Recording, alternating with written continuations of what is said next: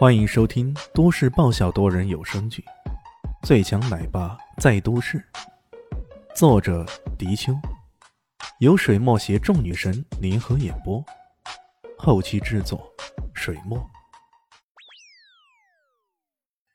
第六百二十七集，狗屁主宰！李炫这会儿总算想明白了，摆明这地方就是怪物的主宰地，这里所有的一切。在他们没进入之前，都是怪物所布置的。因此，怪物在城里留了四象佛这么一个大 bug。他之前察觉四象佛的诡异，可没想到这诡异的背后竟然隐藏着这么大的阴谋。真是一步错，步步错呀！这时候，怪物在大笑之余，开始不断的攻击。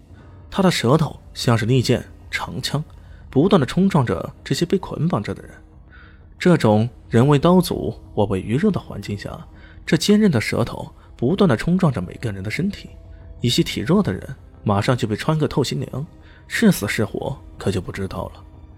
李炫被冲撞了好几回，身体像是受到重锤那般吐了几回血，体力像是随着血液流散出来那般一点点的流失。再这样下去啊，过不了多久，他就会好像其他那些体弱的人那样被刺个透心凉了。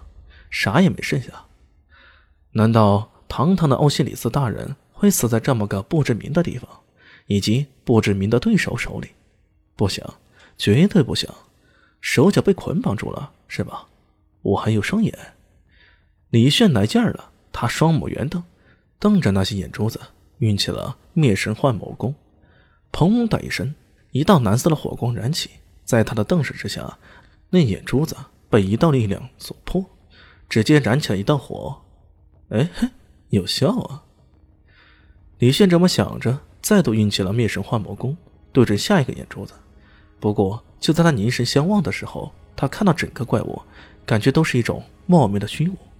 这种感觉很神奇，难道，难道是？他的脑海里突然闪过一句佛经：“一切有为法，如梦幻泡影。”如露亦如电，应作如是观。一切如梦幻泡影，一切如梦幻泡影，一切如梦幻泡影。在这时候，他突然大彻大悟了：怪物也好，尘世也罢，这所有的一切都是幻境。在幻境之中，既然一切都不是真实，那么现在捆绑他的舌头，难道还是真实的吗？既然不真实，那我还怕他什么呢？想到这儿，他浑身的力气仿佛又回来了，用力一挣，直接挣脱了身上的束缚。随即，他高高跃起，一掌拍出，血运一煞掌，一个巨掌猛然拍出，没有煞气不要紧，掌力威力不够不要紧，害怕打不中也不要紧，在他的想象力加持中，那一个巨大的掌印趋向于无限大，比星野电影功夫里的如来神掌夸张了不知多少倍。在巨大的掌力轰击下，四头怪惨叫一声，整个躯体上像是被炮弹打中一样爆燃起来，随后灰飞烟灭。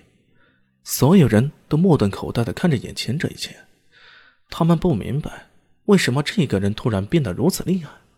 明明那舌头的束缚异常坚韧，很难挣脱的。李迅被刚刚接连的击打已经是差不多吐血了，在气息突然弱下来的情况下，竟然还能绝地反击。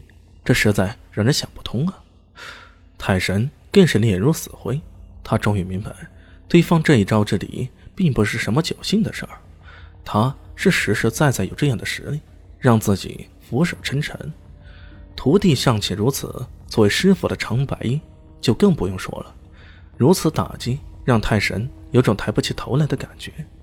不过也没等大家反应，眼前的景象突然变得模糊起来，整个世界。仿佛被一层烟雾所笼罩着，随后分崩离析。啊！这时，太棒了，我们终于回来了。当所有人都睁开眼睛的时候，发现他们已经住在现实世界了。在他们面前，神道杯的光芒仿佛暗淡下去。虽然好像一切都是虚幻，可这碑文却实实在在的提醒着他们，事情的确发生过。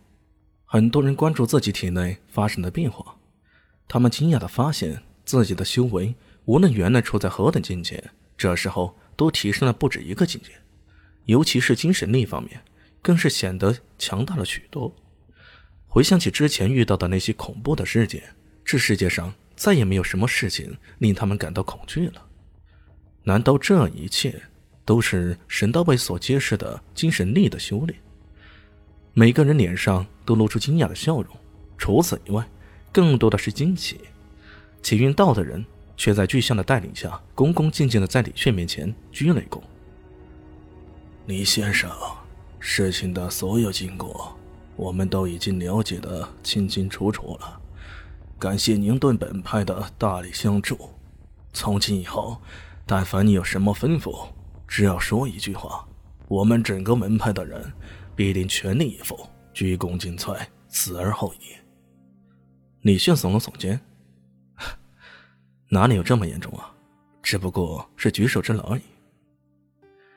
这事情虽然开始是有些不情愿，可现在看来收获还是满满的。特地去拜访了一次长白衣，使得自己的神龙诀修炼到第三诀。此外，本次神道杯的修炼，他的精神力也提高了不少。现在如果有灭神幻魔功与一般的异者对战，那也未必也会吃亏多少。龙迪走到他身边，有些好奇的问道：“李先生，有些事情总是想不明白。我猜你应该想问，为什么我已经被那怪物打得吐血了，却竟然还能够反败为胜吧？”